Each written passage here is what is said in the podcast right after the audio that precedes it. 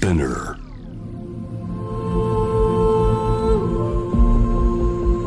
J-Wave Innovation World Ella podcast from the next Ella. 小橋健二がナビゲートしていますイノベーションワールドエラー。ここからは様々なジャンルのイノベーターをお迎えするトークセッション from the next era。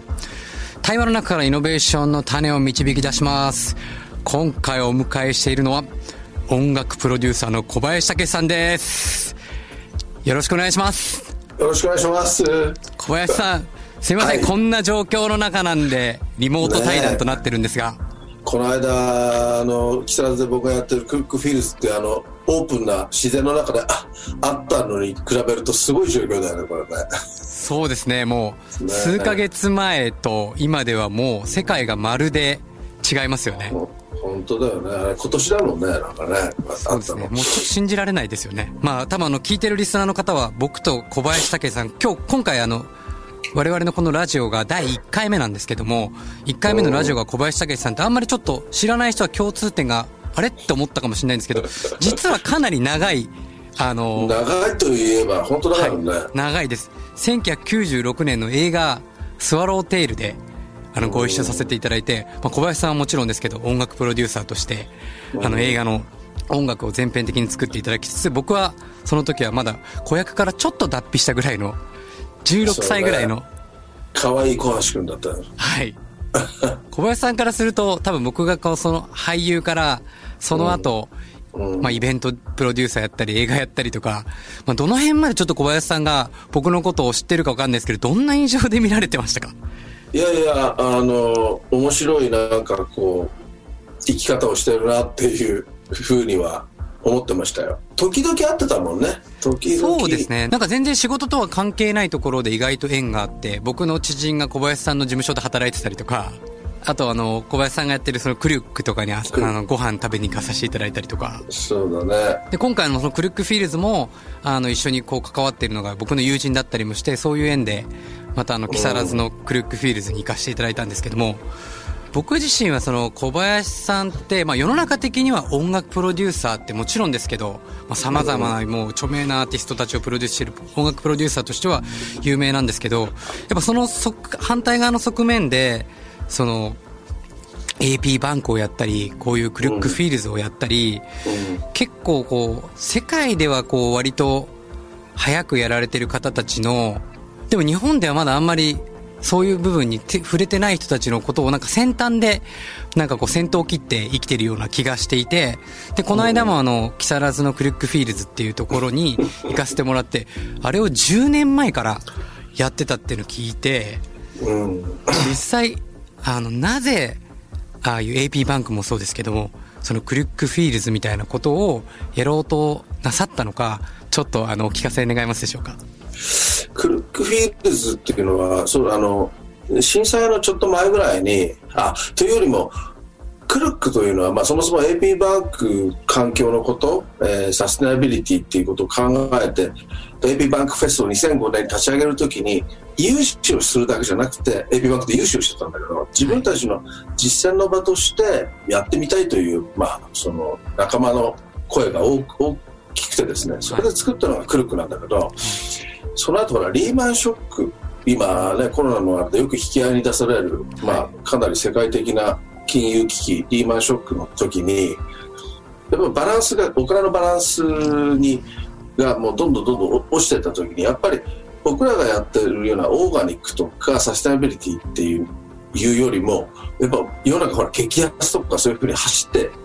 いってた時期だったわけ、はいはい。一回本当に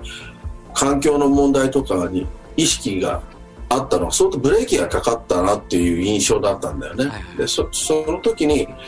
東京でなんていうのそういうセレクトショップのような感じでやっているレストランというよりももっと根っこからやっぱり掘っていくっていうまあそれがまあ農業だったんですけれどもちょっと AP バンクフェスというああいう規模をいろいろやってる時に食とかゴミのゴミの問題とかいろんなことやってる中でつ千葉県の木更津のある場所をつないでくれた人たちがいてですねはいはい。それからそこにあのまあ縁があって農業法人を作れるということになっって作ったのが今のクルックフィリスの始まりなんですよ、10年前。はいやり始めたってとこなんですけどね。いや、でもこれまさに、あの、今まさにこのコロナの、まあ、我々は渦中の中にいるわけですけども、今までなかったこの価値観というのが、大きく今変わっていく、パラダイムシフトがまさに起きている中で、人々が実際こうどうやって生きていくかっていう都会の中で、本当にこう朝から晩まで働いて、満員電車の中にいてみたいな、騒がしい毎日の中で、こう働いても働いても、こう休む時間がなく、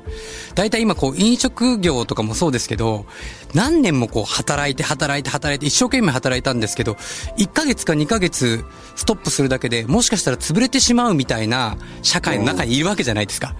で、結局、それっていうのはこの産業の中で、働かなきゃいけないっていうのをずっと繰り返してきているんですけど、やっぱ循環をしてないというか、どっかで、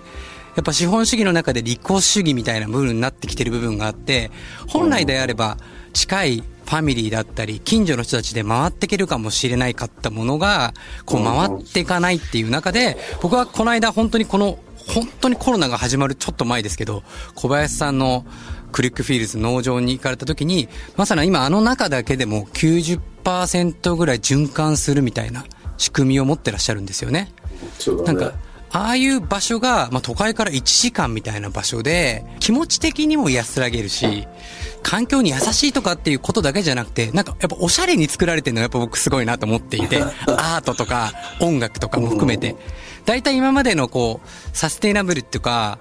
そういうビーガンとかもそうですけど、どっか日本でやるとちょっとストイックになって、なんか新しいイケてる生き方にちょっとならなかった、行き着かなかった気がするんですけど、なんか小林さんのを見てると、やっぱり単純にシンプルに、かっこいいな、楽しいな、あ、これが新しい生き方じゃん、みたいな、正しい生き方じゃんってすごく思えたんですよね。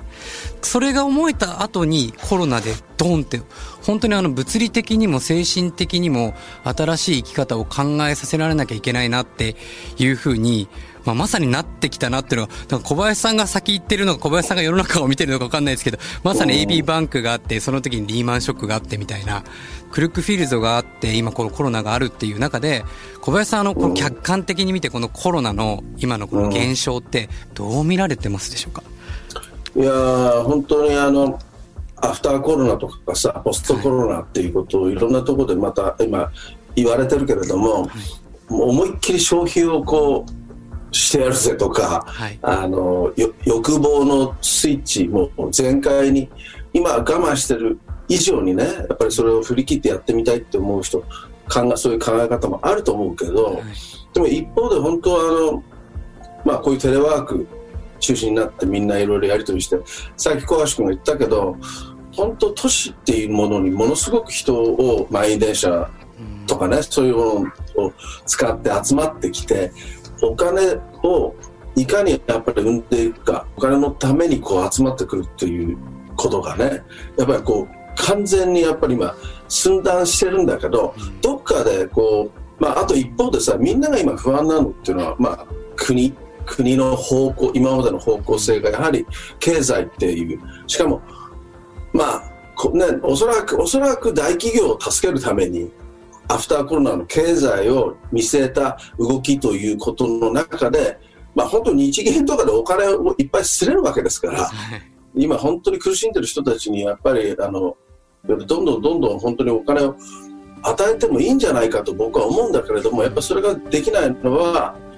その後の経済っていうものをやっぱりでもおそらく大企業が持っている。例えば株の価値とかね、はい、お金の価値をやっぱ守らなくちゃいけないっていう力がすごい強いんだと思うんだけど、うん、でも本当に実際でも僕らが今テレワークでやってるとその中でなんか見えてくる自分たちの範囲がお金だけにあのさあの左右されてるもんじゃないっていうことに気づけたり、はい、実際に大気がきれいになってるとかね。そうですよね、まものすごい CO2 の問題でずっと僕らサステナビリティの中でこの気候危機っていうもの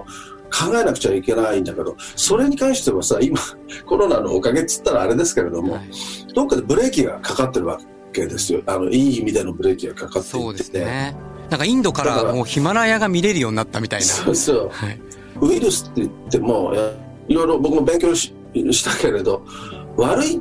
っていうことだけに全てのウイルスがあの作用してるわけでは決してないし、はい。はい、一説によると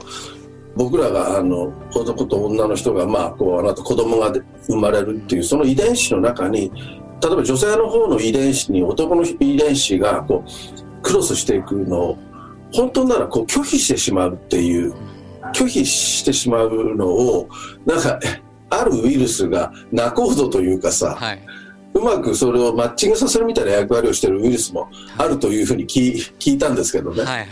だからなんかこうこの、まあ、地球や、まあ、宇宙の宇宙の中で僕らもやっぱりいるんだけれどもその中にお金を中心にその中で都市というのができて集まってくるっていうことだけでいいのかっていうかね、大きいかあの価値が。改めてだから今コロナのを前にしてですけれど、これは本当に自然の猛威でもあるけれども、僕らの在り方、まあ、ほそしてこれからのそのポストコロナ、アフターコロナというものに、今からやっぱ思いを馳せるというのも、あるとは思うのね。でまさにおっしゃる通りで、これまでの人間視点で言えば、まあ短期的に見るとやっぱ今大変だと思うんですね。これまでのあの固定概念とか、これまでのこう、ややってきたことが当たり前じゃなくなってきてるんで大変だと思うんですけど、やっぱその環境、地球視点、宇宙視点で見ると大気汚染が、こう今すごく綺麗になって、まあ LA なんかもね、こう青空がすごく、まあいつも綺麗ですけど、さらに最近深刻だった大気汚染もすごく綺麗になってみたいな。今はもちろんテレワークですごく大変なことはあるんですけど、やっぱ家族とか家に入れる時間、もっと近くの人を愛せれる時間、もっと自分自身のことを見れる時間みたいなものができたので、短期的に見ると大変なんですけど、やっぱ人間のその心の変化としては、ものすごいこうパラダイムシフトで、何かこれ宇宙の仕業なんじゃないかなっていうぐらい、すごい力が僕は動いてるなと思うぐらい、まああの、ある学者から言わしてみると、やっぱこうウイルスっていうのは一見ね、人から見るとこう外的なものに感じるんですけど、やっぱウイルスがこう生物を進化させたっていう説もあったりもするので、まあなんかやっぱりこの、まあいろいろこうアフターコロナとか言われますけど、まあインフルエンザもそうですけど、まあ、いろんな菌と僕らは共存していかなきゃいけないのかなっていう意味でも、まさにね、こう、小林さんのやっているこれクックフィールズなんて、まあ、いろいろ出たものとか食べたものとかそういうものがこうバイオになってまた循環していくみたいな、なんかそういうこういう中でこそ新しい取り組み新しい生き方みたいなものがこうみんなの中で見出されていく。で僕はなんか20世紀ってこう物質文明って言われていて、まあ、21世紀ってなんか心の時代なんじゃないかなと思っていて、よりこう相手のことを考える、まあ、循環っていうのはまさにそうですよね。循環と僕は共生って僕イコールだと思ってるんですけど、リタ、相手のことを考えるからこそ、その愛がこう回ってきて、循環していくんだと思うので、まあ、まさに僕はなんか小林さんがやってる活動っていうのが、もう今一番どんずばだったんで、今回一番最初のゲストに、あの、ぜひ出ていただきたいなと思って、はい、お願いしました。あの、ほら、よく言うけど、人間って、その、種って書く種種でしょ、はい、人間も。まあ、はい、その種の中で子よりも種を優先するっていうふうにずっと進化の中で生き物っていうのは来たって言われるけど、その中で人間が数百年前から個の自由っていうものをこう優先できするようになった、はい、初めての種だっていう話があってさ、はい、でその個の自由を優先してる人間にまだこれが進化としてのまだ初期段階なのかもしくはその資本主義っていうそのシステムがこうぶち当たってるからなのか結局こう、はい、大暴発みたいなものが起こってるんだと思うのよ。うだから、うん、このままでいくと本当にユートピアではないそのいわゆるディストピアっていうところにもうなるしかないんじゃないっていうような若い連中の中でもそういうムードってなんかあるでしょ？でもこれそれでこのまだ進化のもう途中も途中っていうか始まりの中で、はい、そこでむざむざそうならならないっていうために僕らがやっぱりもう僕らがどっかで分かっている利他と利己がこうやっぱつながってるんだっていうこと、その利他のセンス感覚を僕らがもういろんなところでこうやっぱ身につけていくっていうことがすごい大事なことなんだっていうふうには思っててね、AP バンクでそういう活動を実は始めようと思ってたんですけどね、はいはい、それはもうあの本当に櫻井君なんかとも話して地球感覚で自分たちのことを見てみるとか、やっぱり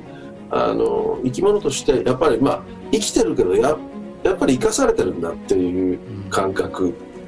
まあ、そういうことを、まあ、楽しんで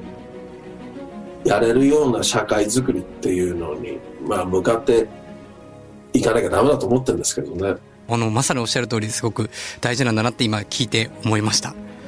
小橋健二がナビゲートしていますイノベーションワールドエラー。今回は小林武さんとサステナブルな社会をどうデザインしていくのか考えています。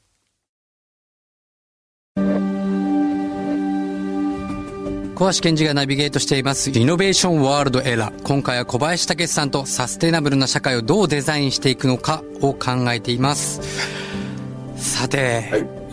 えー、もう前半でもうもりもり話してしまいましたけども、まあ改めて去年11月にオープンした体験型ファーム、クルックフィールズについてもお話聞きたいんですけども、はい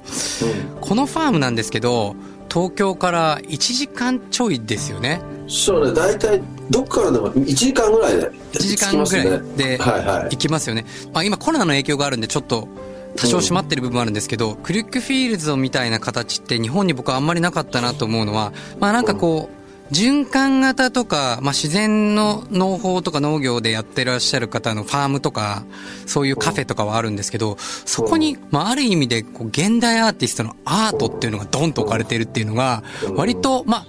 海外ではもしかしたらあったかもしれないですけど、ちょっと日本で今までなかったなと思うんですけど、それを入れようと思ったなんかこう、いきさつとか、あと、どんなアーティストが今、いらっしゃるのか、もしくはこの後、どんなアーティストの作品を置こうとしてるのか、ちょっとお聞かせいただけると嬉しいです。そうですね。まあ、草間彌生さんとの、まあ、やり取りって、僕ら、震災、もうこれはあの、2011年の東北の震災で、リボンアートフェスティバルというのをですね、はい、アートとやっぱりその食と音楽っていうので、えー、まあ、自分で言うのもなんだろうかなりこう成功させてもらったというか、はい、いいイベントを作り出せたんですけど、はい、そこにやっぱり草間さんの作品っていうのがあの非常にキーになったところがあって、うん、それをですね、えっと、一回去年リバートで展示したものをここにまたあの展示させあの僕が持ってきてですねそれをキーにいろんなあのカミュー・アンロっていうフランスのアーティストとか、ファブリス・イベール、彼もフランスですけど、あとは日本で縄浩平君とはい、との今、設置をいろいろ考えていたりとか、うん、作品が展示してます。ただ、今はね、だから、その、そういうものを見れるというふうにはちょっとなってないんだけど、はい、場内好きにあのどうぞあの開放してますって形には今はやっぱりちょっとなってないんですけども、はい、でもアートが持ってるそのつなぎ方っていう現代アートが今持っているメッセージの発信の仕方っていうのはちょっとあの他になかなかないというか、うん、今やっぱり音楽もややもするとこうエンターテインメントとしてこう大衆というかやっぱ聞いてくれる人の数にやっぱりどうしても寄っていかなくちゃいけないっていうことがあるけれど、はい、現代アートってなんていうの？それはそれでヨーロッパのいろんなコングロマリットって言われる要するにファッションブランドとかああいうのがこうアートの価値を操作してるっていう側面もありますけれどもだからななんていうの？ポピュリズムっていうかみんなが集まるからあの価値が上がるっていう枠からちょっと出てるんですよね。はいはい、だからその本当にその未来まだまだ今の体制で果たしていいのかっていうことにある種こう柔らかく優しくマッサージするだけじゃなくて本当にあのちょっとあのお灸みたいな針みたいなものを刺して循環心のね社会の中のマインドの循環をちゃんと作っていくっていうような役割に現代アートだけが持ってる立ち位置ってあると思うし、はい、であとは僕さっき進化っていう本当に進化の過程の中に僕はあるような気がしてね。本当にあの宇宙まあもう距離のことだけ言ったってこの僕らが知ってる宇宙のじゃあその外は、はい、その外はって子供の頃も想像したことあるかもしれないけど、はい、到底僕ら全部分かっている存在じゃないじゃないですか、えー、ね、だからこそこう謙虚になったり畏怖の念を持ったりね恐れを知ったりして利己と利他っていうもののバランスみたいなのが生まれてくると思うんだけど、同時にそういうまだまだ見えないものに対してこうやっぱりこう想像力フィクションを使って埋め埋めていくというかそれでこの世界や宇宙を同時にかなんかこう感じ取ることができる。そのそれもセンスだと思うんだけど、はい、そのセンスがやっぱりこのアートを持ち込むことで、はいはい。この、このクルックフィールズをつないでくれる大事な要素だって思ってるから、あのアートを入れてんだよね。なんか改めてみたいな話にちょっとなってしまうんですけども、やっぱ小林さんといえば、まあ言ったら数多くのヒット作を、もはいうはい。世に生み出し、もう本当に日本トップのプロデューサーという意味では、ある意味でこう、まあ物理的にも、まあ、金銭的にも、まあやらしい話ですけど、豊かになったわけじゃないですか。はい。そんな小林さんがある意味で、まあ言ったら、真逆ぐらいの、まあうん、わかる人からすれば本質的なんですけど、世の中からすると真逆みたいな、こう、ある意味で、で、都市に暮らさず、今、小林さん自身も今、東京じゃなくて、木更津の方の近くにちょっと、す住居を移動されたりとかされてるじゃないですか。なんかやっぱそういう方向に自分の中でのライフシフトみたいな気持ちがシフトしてった何かこうきっかけみたいなものっていうのはあるんですか？うーん。まあでもやっぱり、あの、あの今コロナだね都市,、はい都市って本当に大変だ都市の脆さっていうのがやっぱりすごい出てると思うけど、うんまあとはいえやっぱりまだそのアフターコロナポストコロナの時にもう都市の重要性というのは、まああのなくなりはしないと思うんだけれども、でもやっぱりそのそれで地域がみんなあの都市に集まって失われていくっていうことはおそらく本当は本当は誰も望んでないことで地方の、まあ、多分衰退ってよく言うけれど実際は想像力を持って何かやろうと思うとやっぱり豊かな時間と豊かな空間っていうのは間違いなくあるからえあまりにも当たり前に存在してくれるから気づかないけど例えば現代アートの作品とかをこうポンとそこに置くだけで何かこう化学反応がお起こっていくっていうそのイマジネーションの中でね。でそういうことが都市にいる人にとってもとても大事な要素になってくると思うからこれやっぱり都市ともう一つの場としてのあり方っていうことを僕らは考えていくべきだと思うんですよね。僕らってこの今コロナの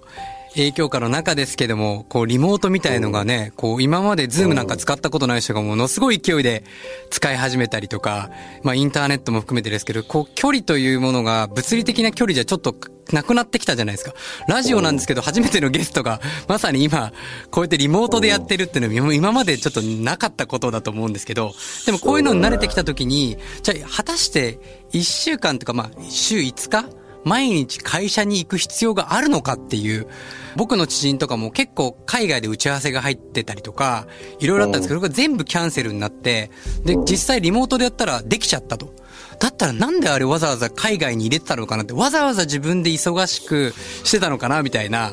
風にふと我に返ったらしいんですね。でももちろん実際に会ってこう肌で味わうとか感じるってことはものすごい大事なんですけど、ある一方でこうテクノロジーを使って距離を埋めるってこともできる中で、まさに小林さんがおっしゃる通りなんかちょっとふとその今まで会社に行ってた時間をちょっと公園に行ってみるとか、それこそその千葉に行ってみる。こんなに東京から近いところでものすごい自然がいっぱいあるところに行ってみて、原風景、景色を見たときに、ふと自分の中から芽生える、内から芽生える感覚、そのセンスっていうのが、より人間としてすごく大事なんじゃないのかなっていうのに、なんか改めてそういう、そういう時間を使うってことがすごい大事なんじゃないかなってすごく思いました。まさに今なんかその小林さんがこういろいろやられている中でこの新型コロナウイルスを受けてなんか新しく始めたなんかプロジェクトもあるんですよね。そそれがれ AP バンクでですね、はいえっと、お金を全部その出して、まあ、サイトを立ち上げて、まあ、そこでいろんな情報を集めて乗っけて回していくっていう その人の動きとかも、まあ、全部 AP バンクで支えていこうっていうプロジェクトがありまして、まあ、食の食のことなんですが食の未来の食のに対しての文化というかそれはやっぱりあのすごい優秀ない才能のあるシェフたちが作っているレストランが一つのこうハブになってたっはい。て思うわけ、まあ、はい。ちょっとや言葉にするとややこしい言い方しちゃったけど素敵なレストランに行ってたでしょ、はい、レストランという場所がまあハブになってたと。そうそう、はい。大手流通のところがやってるというよりも、個人のやっぱり思いだったりっていうのが、えーそういういいレストランを作ってたりしてたじゃないですか。はいはい。農家でも何でもそうなんだけど、うん。それはつまりあんまりこうお金経済の合理性から生まれるもんじゃなくて、はいい、ろんなセンス感とかあ、うんそういう豊かな感性から生まれるものだったと僕は思うんだけどはい。そのこうフフードのリレーションというものがうんやっぱりこう今それを理解している僕らが自粛しなくちゃいけなくなっちゃってるわけだから、ですね。はいはい。そうなのよだからどうしても途切れてしまうから、はい。その途切れてしまった一番そのフードリレーションの流れ川の流れに立ってると上流に位置する生産者が本当に素晴らしいものを作ってるのにうん。活かせないっていうはい。方が多くなってるっていう由々しき事態なわけだから、ね、ニュース等ではほらスーパーマーケットとかもパンクするぐらいとかね、あのうんまあ、いわゆる本当に大手のそういう流通のところは足りないとかもうはい回らないって言ってるのに、この個の力で割とつながっていた食文化っていうのは寸断されてるからうん。だからそれをちょっとピックアップしてですね、はい。シェフの声とかを上げてそういうポータルサイトを作っていく、まあ、どっか食を全部集めて出荷するところぐらいまでやれるかどうかまでちょっと今検討してるんですけど。正式名称で言うと、 Great Farmers to Table というポータルサイトなんですけども、まあ、まさにおっしゃった通りで、コロナウイルスで出荷先をなくしたシェフの推薦する良質な食生産者と外出自粛で食卓を豊かにしたい消費者をマッチングするサービスってことですよね。経済的に言うとそういうことですね。もうなんか提言したいことってありますか？こうな、なれみたいな。こう、人間はこうあらあらなければならないみたいな。まあまあでも本当にまあその堅苦しいさっきも本当に言ったけどやっぱりリタのかセンスを取り入れようよっていうこことですね。それは僕らの中で、僕らの中にもすごいあの変化というか、あの循環が起こってるんだけれども、うん。本当にリタとリコっていうのはうん。循環してることだと僕は本当に思う。から、はい。そのことをちゃんとなんかイメージしていこうよということですからね、それはきっとね言葉で正解のように書いてあるっていうものでもない。ない気がしてい。てですね、もうそれ考えるっていうのは、まあ、言葉で考えるから大事なことだけど、考えていくことの先に見つけられるそのセンスっていうはい感覚っていうものを大切にしようよっていう感じかな。今やっぱりねあの近視眼になって思考することをやめてしまうとさ、うん。あのやっぱり行き行き詰まってしまうででしょ？すね。ね、諦めてしまう。だからやっぱり諦めないでいろんなことを本当に考えてあのややっていく。行動に移していくっていうのはすごい大事だと思うけれども。でも本当にでもそれは手探りのようなんだけどあのすごい面白いことだと思うから、その感覚をた、まあ、楽しもうよっていう感じなんですかね、そのリリタとリコ、まあ、リコはみんな持ってるからうん。リタのセンスを楽しんで取り入れていこうよっていう感じですかねとにかく。はい。ぜひ。また本当にもっともっともりもり聞きたいんですけども、あの、これ今日第1回目始まったばっかりなので、ぜひ、あの、またちょっとしばらく空いたらぜひ、あの、今度はスタジオに来ていただきたいんですけども、そうですね少し良くなったらねそうしましょうはい。あの、お話しいただいたクルックフィールズも新型コロナウイルスの感染防止対策で営業形態が変更されています。詳しい情報はオフィシャルウェブサイトでご確認ください。えー、from the next era。今日は小林武史さんにお話を伺いました。本当にありがとうございました。ありありがとうございましたがとうございました。